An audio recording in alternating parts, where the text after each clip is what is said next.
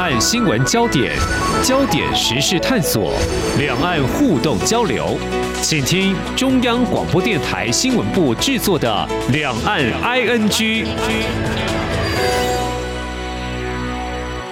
听众朋友您好，我是黄丽杰，欢迎收听两岸 ING 节目。提到两岸的往来，从一九八七年政府开放民众赴中国大陆探亲之后，陆续呢开启各领域的互动交流。那么这段期间，政策其实是时松时紧。那么决定因素除了疫情之外，由于两岸分治，那么所谓的一个中国主权争议应该是核心，因此呢。呃，我们知道，当中国大陆宣称中华人民共和国是代表中国的唯一合法政府，而且要推动中华民族的复兴大业，要追求祖国统一，他们所推动的交流，在期待增进两岸相互了解之外，是不是也不无推进所谓统一的目的呢？好，第十五届的海峡论坛十六号起在福建省举行了哦。那么，台湾的在野政党、企业界还有民间人士、青年学子，大概有五千人。人前往参加，应该可以说是民间最大的交流平台了。不过，处于当前两岸情势，我们怎么样来观察台湾民众对两岸关系所持的态度，还有中国大陆的对台工作呢？我们在今天特别邀请淡江大学国际事务与战略研究所助理教授欧阳瑞来解析探讨。非常欢迎老师，您好。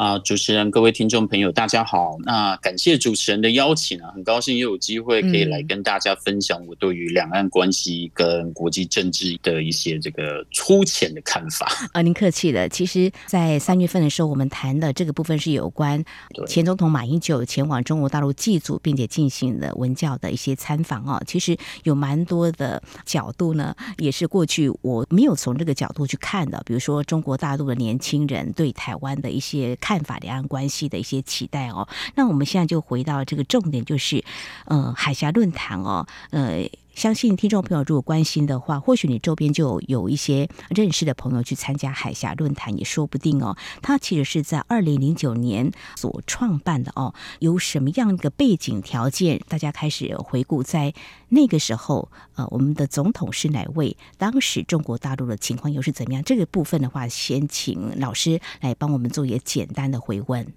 好的，因为他年代已经有点久远了，嗯、今年第十五届嘛，那他当初二零零九年创办这个论坛的时候呢，他主要是胡锦涛在前一年，就零八年的年底，他在纪念这个《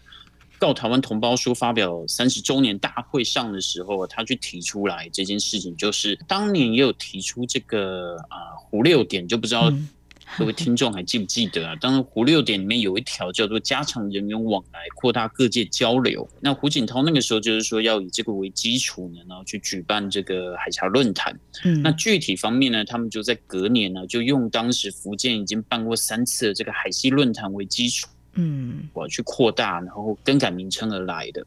如果说我们今天再去回顾当时的时空背景的话，就像主持人您开始提到的，我们那时候我们台湾这边是马总统执政嘛，对啊，那对岸那边是胡锦涛还在任期之内。嗯，其实我们先跳脱这个执政者的这个层面呢，我们先回到这个国际结构来看，从更大的角度去看啊，当初这个海峡论坛能够办成，有一个很重要的条件是美中关系它相对稳定。哦，啊，这点很重要，因为那个时候就是美国，其实，在小布希任内的时候就已经开始注意到这个中国的崛起的速度啊，可能会对美国构成潜在的威胁。只是说那时候因为反恐战争的缘故，所以美国无暇他顾嘛。那到了零八年又碰到金融风暴，那到了零九年的时候，美国的在很多事情上面有求于这个中国的协助。哼，那变成是说，这个美中关系它就在相对稳定的情况之下呢，那我们这种像台湾啊，还有这种其他这种身处地缘竞争第一线的国家，就比较大的这种。对外交往的这种选择的空间呢，就必须客观上必须这么说啦。嗯，那另一方面也是当时中国他在重新评估这个中美的实力对比，所以他们也比较愿意就是用更积极的角度呢，更积极的方式去试图改变这种地缘政治的格局啊，跟相关这种游戏规则，那就展现这种从韬光养晦，然后变成。说我要当一个这个主导者，这种想法就开始出来了。那这是国际结构层面啦，就是美中关系相对稳定，所以两岸关系也就跟着随之稳定下来。那如果说在看这个执政者的话呢，那胡锦涛呃，对外政策上面呢，是虽然说是从韬光养晦慢慢开始往这个积极进取的方向去转，嗯、但是他的手段还是比较这种以和平啊作为主轴。嗯哼，那我们马总统这边也是一样嘛。当时我们台湾的政府的政策也是这个，对于两岸交流是比较持这种开放的态度。嗯，所以这个整个大的环境就决定了说，在零九年海峡论坛是有它的这个可以举办成功的条件。那还有一点就是啊，刚刚有提到说，这个海峡论坛是在福建举办的，它每年都在福建办。那之所以会选在福建，是因为福建对中共而言啊，它是一个对台工作的前沿。嗯，所以他又累积了很多对台工作的人脉啊、经验啊等等。那他们就是在这个基础之上啊，去促成了这个海峡论坛的举办成功。非常谢谢老师啊，帮我们做这样的回顾哦。中美关系当时是比较稳定的哦，但是现在呢，美中关系呢，大家都说处于一个竞争对立。那么目前美国国务卿布林肯也前往中国大陆来访问，这是在今年二月份原本他就有这样的计划的，但是后来发生间谍气球事件呢。呃，一般认为可能不太容易哦，是不是会告吹？但是布林肯还是前往中国大陆来访问，这是一个。不一样的观察点，在那个时候的美中关系跟现在的美中关系，还有两岸形势也有一些变化。二零零八年马总统顺利当选，当时两岸关系被誉为是前所未有的友好啊，所以二零零九年有这个海峡论坛。那么今年是二零二三年，那么现在要怎么样来看这个海峡论坛呢？好，国民党副主席夏立言他率团前往参加，这是国民党部分，当然民众党也有哦。那么指出过去很多届中国国民党。党的主席或副主席、民间人士也都参加过哦。那么，其实台湾每年参加海峡论坛，涵盖政经学界、企业、民间人士跟青年等等哦。那么，我有看到这样的报道：中国大陆全国政协主席王沪宁在海峡论坛致辞，就说，海峡论坛创办以来，累计举办各类活动有六百多场，吸引超过十三万人次台湾同胞来参与，显示。如果以台湾民众来看，对两岸关系的态度，就说，即便各政党立场是不同的，不过还是有一定比例支持互动交流，是不是？不管是官方或民间的，或许从民调也可以窥知一二，是不是？呃，就是对主持人这个问题，我觉得我们不妨分成两个部分来看哈，一个是台湾民众对于两岸关系、两岸交流的看法。啊，另一个是说，就是前往参加这个海峡论坛的这些与会者，相对于这个台湾社会的整个代表性。啊，首先就第一点啊，就是台湾民众对于两岸关系的看法，这一点的话，我相信许多民调都显示，多数民众确实是乐见交流啦。啊，嗯。啊，只是说，就是什么样的交流是我们应该要做的，什么样的交流是应该避免的，还有这个交流的目的是什么？可能会因为你民调问法不同，所以我们可能会看到不同的结果。那每个人也可能因为自己的这个立场啊、观点的不同，所以可能也会告诉我们的答案会不一样。就比如说，有的民众可能倾向的是健康有序的交流，那有的民众可能觉得说，如果我们就是要为了交流的话，我们可以。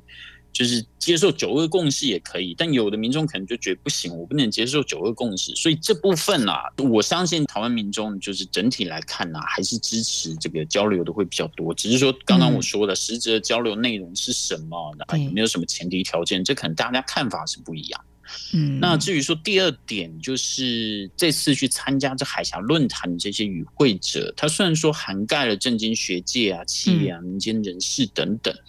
但是它相对于台湾社会代表性是不是足够呢？我觉得这一点啊，从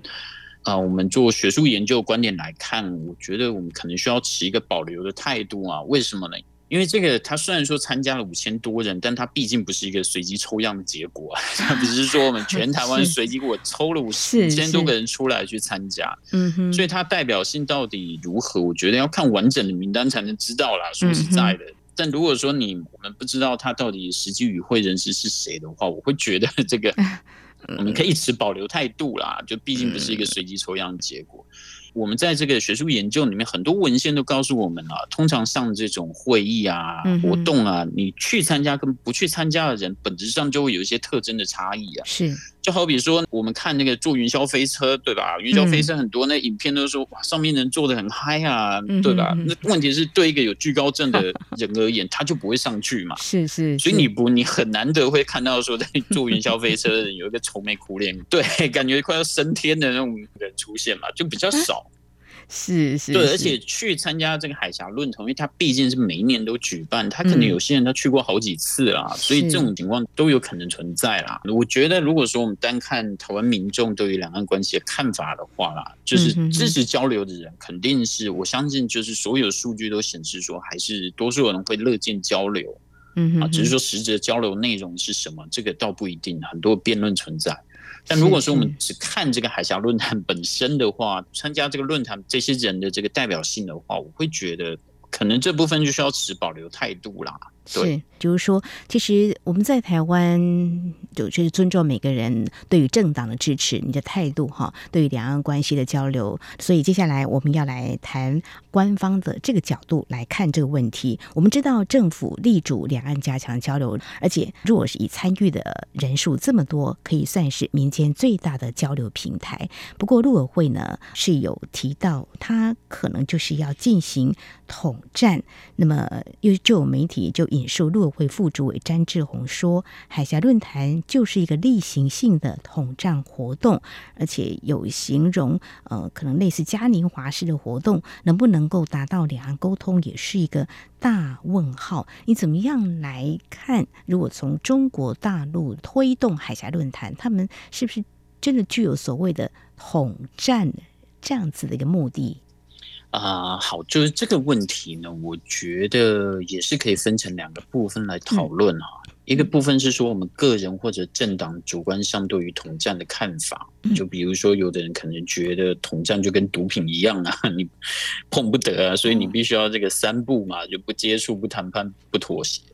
啊，那可能有的人就觉得我们是民主国家，我们有言论自由，那个人自行去拿捏这种所谓的民间交流跟统战之间的界限嘛。我们自己就是我去参加，但我不会被洗脑这样子。嗯，所以这部分啊，就是第一部分，我觉得个人或政党主观上啊，对统战看法这部分不是我们有办法去回答的啦。嗯嗯，但我们能够回答是另一部分，就是客观上海峡论坛是不是一个统战的活动呢？那这部分。就是从这个学术研究角度来看啊，我的答案是对的，它就是这种统战的活动。嗯，为什么呢？因为我们通常都说统战，统战，它其实全称叫做统一战线啊。那有的人会说是联合战线啊。嗯嗯。呃，我先说，就是它一个很简单的定义，就是以中国共产党为核心啊，然后去联合不同的政党啊、啊民族或者不同阶级的势力，然后确保所有的人的政治目标都跟党。啊，跟共产党保持一致，嗯，他们甚至有去制定了所谓这种统一战线工作条例，嗯，那也就是说，就统战这个东西，在中国政治体制内啊，它是一种常态性的基本业务，啊，就大事小事都是跟这个统战有关系的事情，而且它这种统战，它不只对外，它也更对内啊，就比如像是。习近平在呃，今年二零二三年，他大概三年前啊，他有指出要这个加强对于民间企业的统战工作嘛。那我们可以回想一下，当时就是他对于民间企业有一些做法，对吧？像马云啊等等啊。那你甚至是说我。呃，上次这个受访的时候，就是可能有跟主持人谈到，就是说，以前在这种中国大陆学校里面工作的时候，你会看到他们这种学生活动的申请表上面啊，都有一栏是由统战部盖章的。就换句话说，你对中国而言，他所有的这种活动其实都脱离不了统战啊。嗯，所以客观上来讲呢，如果说我们回到海峡论坛来看的话，它虽然说定位是民间交流，但实际上它是由中共中央这个台湾工作办公室啊。去指导的，然后呃是由这个福建省委啊跟福建省这个人民政府他去主办的，再加上我们台湾这边一些民间团体去合办呐、啊，嗯哼，所以它客观上其实是脱离不了中共这个体制的，所以它简单来说，它也脱离不了所谓的统战呐、啊，嗯，所以就是这整个问题啦，就主观的部分，我们怎么去看待统战这件事情，我觉得这不是我有办法回答的啦，就每个人心里的答案可能不一样。但如果说说客观上，就这场活动是不是这个统战的一部分？那确实是啊，因为毕竟它的体制就是这样子，它所有的这种活动一定就是会跟这种统战的任务啊，这种常态性的工作会挂钩在一起。嗯嗯嗯，好，我们来看陆委会在今年三月份的时候送交立法院的报告是提到中国大陆的。对台工作哦，就说核战两手策略，透过两岸交流推动统一协商，反独促统，对国际跟台湾社会认知作战，试图影响分化我民心团结跟阻碍各国对台支持。不过我也比较好奇，想知道就是说，透过海峡论坛会不会有两岸实质政策讨论的一个机制？当然，我们也看到了在国民党方面呢，副主席夏立言是有提到，就是说有期待某方面的两岸是不是一些问题。都可以做一些解决哦，包括啊、台商投资的问题，还有共打协议这方面是不是落实？这是民间的期待哦。但是诚如老师你所提到的哦，中国大陆呢，比如说参加什么活动，那个统战部哈，那就这个统战的策略，如果在以中国大陆来看的话，因为老师曾经在那边任教，他们会用什么样的方式？来推动，比如说上课也是，像这种交流也有可能就是其中之一的一种样态，可以这样说吗？嗯、呃，对，就是我蛮同意这个主持人您刚刚说的哦，就像我前面讲的啦，嗯、就是统战它毕竟是中共体制那一种常态性的业务啊，基本业务，嗯、它就有点像是我们台湾的这种活动里，很多时候因为我们毕竟民主体制嘛，我们很多事情离不开选举是一样的，那所以。统战对这个中共而言，它是一种常态性的业务的话，那客观上来说啦，它的所有的活动啊，就是他做做统战这件事情，对他们而言就是一种正大光明的事情。对，那如果说我们回到这个，就他通常会怎么做啦，擅长于哪些手法来做的话，我觉得这个民间交流肯定是最主要的管道啊，就不管他对台湾，甚至对其他国家都是如此啊。嗯哼哼，因为毕竟这个是在他这个现实的情况之下，他最容易去做的事情嘛。因为民间交流，它毕竟没有相对约束比较少，那在其他国家这种法律允许的范围空间也比较大，而且民间交流它会允许有这种更多元具体的执行的方法啦。你像刚刚说的这种旅行团都有可能是嘛，那这个办会议啊，就更不用说了。如果是从这些方面去看的话啦，我觉得民间交流还是他们最常去做的这个统战的策略。嗯，这个这个很有意思了啊！像中国大陆如果提到说两岸的交流，呃，就是一个九二共识的呃一个政治的前提。但是这次受邀的人哈，不知道是不是呃要有所谓，他们要认为你是接受九二共识，这个我就比较好奇。这个还是一种情感式的交流，但是要实质上的政策这个部分的话，可能还要再继续观察。所以中国大陆的这个业务性的推动统战啊，在这民间交交流算是常见。那今年是第十五届，有开过很多的会议或参访。我也曾经访问过学者，曾经有受邀哦。他就说，又去参访一些地方，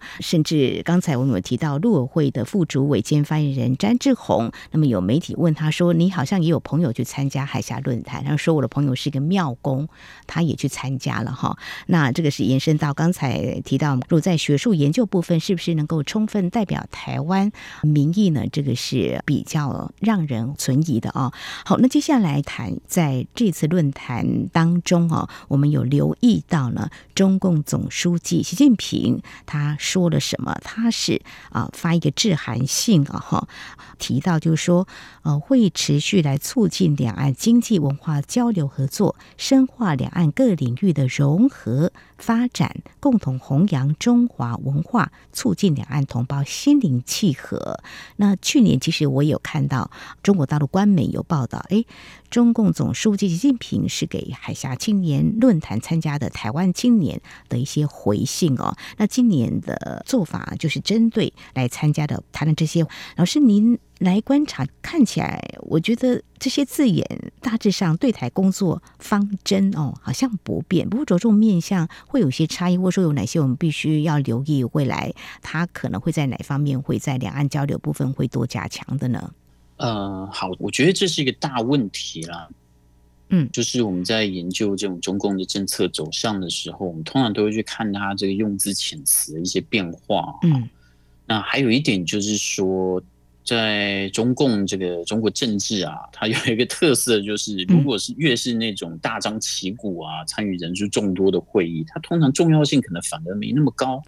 但但是越是那种隐而不宣啊，然后参与人数有限的这种会议啊，像什么北戴河会议啊这种，它重要性就会特别的高。是是。那海峡论坛呢，基本上是属于前者嘛。嗯。那所以这个就是像主持人您刚刚说的啊，就是可能海峡论坛本身它不见得会是一种形成这个新的工作方针的这个场所啦。嗯哼。所以它比较可能的本质上呢，会是这种中共二十大对台工作方针的一种具体的展现。那所以，我们才会感觉上说，他的这个整体的对台工作方针是不变的哈。那这点没错，我们就可以先回头再去回顾一下二十大这个对台工作方针到底有哪一些大的方向。嗯哼，就这一点呢，我跟这个其他学者观点蛮类似的，就是我们会发现说，中共他在讲二十大报告里面，他有讲到。中国它是不放弃这个使用武力的。那他在谈到这不放弃武使用武力的时候，他先提的是反外部势力啊，再来才是说台独啊。这代表说，这个中共虽然说试图要用国内问题去界定两岸关系，但也意识到两岸关系必须在美中竞争的框架下去处理。嗯哼哼哼。好，那现在美中竞争框架下有什么问题呢？就是。美中竞争，它现在的走向是什么？就是美中脱钩嘛，所以各自阵营的这个成员，大家就要这个站队站好。嗯哼。那因为这样子，所以我们会发现说什么？就是台湾其实也有一定程度上呢，虽然说跟中国大陆的经贸关系还是相当紧密啊，但问题是我们也在慢慢的跟什么中国大陆有些脱钩的状况出现。嗯，就比如说厂商会把生产线移出中国大陆啊，移到这个东南亚等等。嗯，那所以对中共而言呢，他就会觉得他必须要避免，因为美中现在脱钩的这个大方向啊。嗯，然后呢，导致这什么两岸也脱钩，这对他在政治上面就对台工作有不利的一面，甚至对他本身的这个经济发展也有不利的一面。嗯哼，所以呢。他这一点呢，就反映在他这个海峡论坛里面，他就是讲到要促进什么经济这个交流合作，就经济这块是不能让这个两岸脱钩的。虽然说这个可能真的要完全脱钩也不太可能啦，但就是这个方向可能他会希望去避免哈，避免这个走向这个脱钩的方向。还有另外一点就是，我们再回到二十大来看，就二十大呢，当初对台工作方针里面呢，很多学者也都提到一点，就是嗯哼，他历年来讲的都是。促进这个融合啊，可是问题是，他慢慢的也在什么，也在从这些实际的这个政策做法上面啊，去凸显制裁的这一面。哦，也就是说，他以后会是什么大棒跟这胡萝卜混合运用。嗯哼，啊，所以就是既有促融又要制裁，但问题是，他得要先有促融，他才有办法制裁嘛。因为如果说两岸关系这个里面这个经济这个层面越来越薄弱的话，那他可以拿来制裁这些手段，他自然会这个减少。所以总体而言啊，如果我们搭配着二十大方针来看，就不难理解啊。它一方面这个总体的工作方针不会改变啊，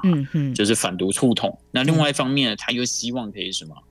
确保这个啊，两岸经济方面不要脱钩。嗯嗯。那再来就是可以保持着什么？保持就是它有一些可以这个既能促融又能制裁的这个空间呢。嗯。所以他才会强调这什么经济交流的合作，在这海峡论坛里面，他在强调这个经济交流合作。嗯哼，那除了经济之外，他又强调文化，嗯，啊，就为什么呢？就是因为它整体的着重面应该还是会保持在经济领域啦，也会去设法去找像文化领域这种比较有施力点的地方啊。嗯，所以这是他的对台工作方面，就是除了经济层面之外，另一个他比较有空间去这个运作的地方啊。就毕竟两岸客观上因为这个同文同种嘛，就是有这种历史缘故啊等等的，所以。呃，像刚刚你提到说这个宫庙人士，对吧？对对对对，对这个就是他可以去运用的一些空间啦，所以我们才会看到说他什么经济提到经济交流合作，又提到文化交流合作，那这背后就代表说他总体的对台工作方针不变啊，但是他会去凸显这个经济这一块，那同时也会去加强像这个文化领域这种比较有实力点的。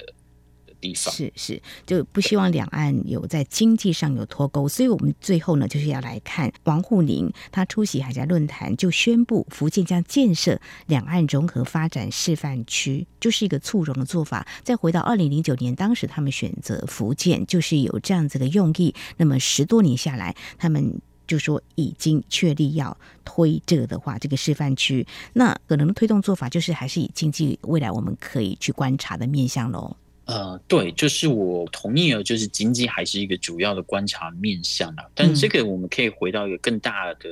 背景框架来看哈。嗯嗯嗯。就首先，它目前这个示范区实质内容呢，我们还有待观察。嗯，那如果说它这个实质内容很快公布的话，那代表说它有可能是事先计划好，哦、不然就它内部有高度共识。对，那如果说很慢的话，就拖了一段时间，那意味着它内部分歧不小，那可能未来两岸关系的前景呢就更难去掌握。嗯哼，那为什么这个时间这么重要呢？主要是因为，比如像他这次在论坛上面，他就提到了说，这个什么，他们会向台湾青年提供一千两百多个就业岗位啊。啊，一千多个实习岗位啊！可是我们要注意的就是啊，最近这几年中国大陆它这个对台让利的政策，其实受到它内部的质疑的啊。里面的人觉得说，对台湾让利让这么多，对台湾给予了这么多经济诱因，可是。选举也没有具体反映在选举上面啊，选举结果还是执政党员政策方向啦，不是他们希望看到的政策方向嘛。嗯哼，所以他们这种对台让利的政策，它其实是受到内部的质疑跟压力的。而且现在这个中国大陆城镇青年的失业率很高啊，它接近百分之二十。是，那会不会因为他又向这个台湾青年提供这个就业岗位啊，然后导致这个他们内部反弹加深？那未来可能又进一步去限缩中共他们对台政策的选项，这我觉得这一点是需要去观察的。所以这一点就是什么，会反映到可能会去影响到他推动说什么两岸融合发展示范区的一些具体的做法。嗯，就他要不就是内部已经有共识，不然可能就是内部瞧不定啊。那如果内部瞧不定的话，那可能未来就会有更多的隐忧必须要去面对了。嗯嗯。好，那如果回过头来说啦，就假设他们已经有一些共识，有一些具体的做法了。那我觉得其实他应该还是就是在经济层面啦，嗯，那特别是说他可能会选择啊，比如像金门、马祖啊这两地啊，他会先去推动，因为这两地它有现实的民生需求嘛，比如像是缺水、缺电呐 等等，他必须要解决，那就必须可能要依靠对岸的这个资源啦，那才有办法去解决一些现实的问题。那民生现实民生需求这个问题，它可能。受到这个来自台湾这边啊，中央政府的这个反对的可能性也比较低啦，就是他可能触及的这个层面没有那么高，没有什么国安问题啊。嗯、中共那边他可能会去判断说，他比较容易去推动这个相关的做法。嗯哼，啊，那可能甚至是说，他们希望可能像什么金门、厦门可以通大桥啊、剑桥啊这些。嗯，不过剑桥这个必须要说一下啊，就我觉得剑桥这可能现阶段不太可能，哎，不太可能去实现啊。如果真的剑桥，可能就涉及到这个国安问题啊。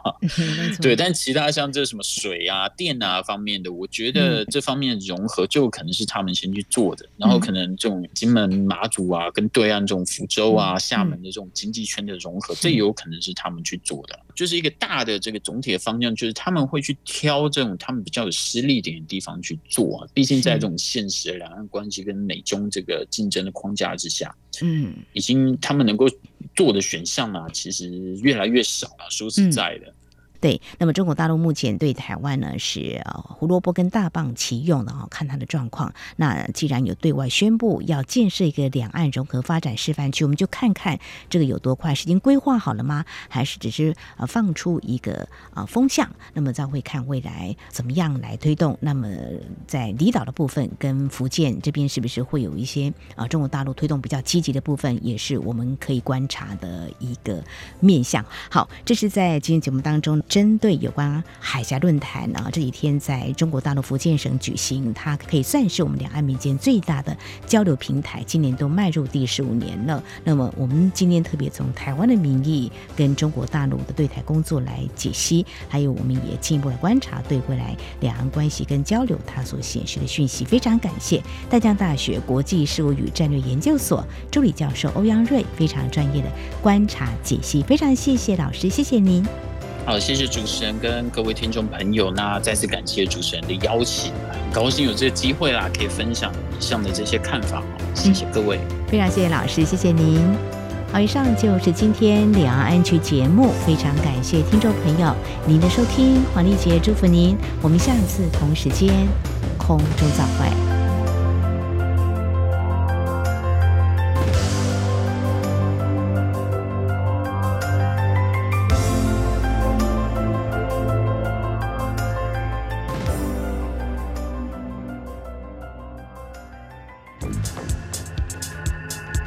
相逢自是有缘。自二零一三年开播至今的央广两岸 ING 节目，为了感谢听众朋友长期的收听与支持，现正举办相逢满十年两岸 ING 抽好礼活动。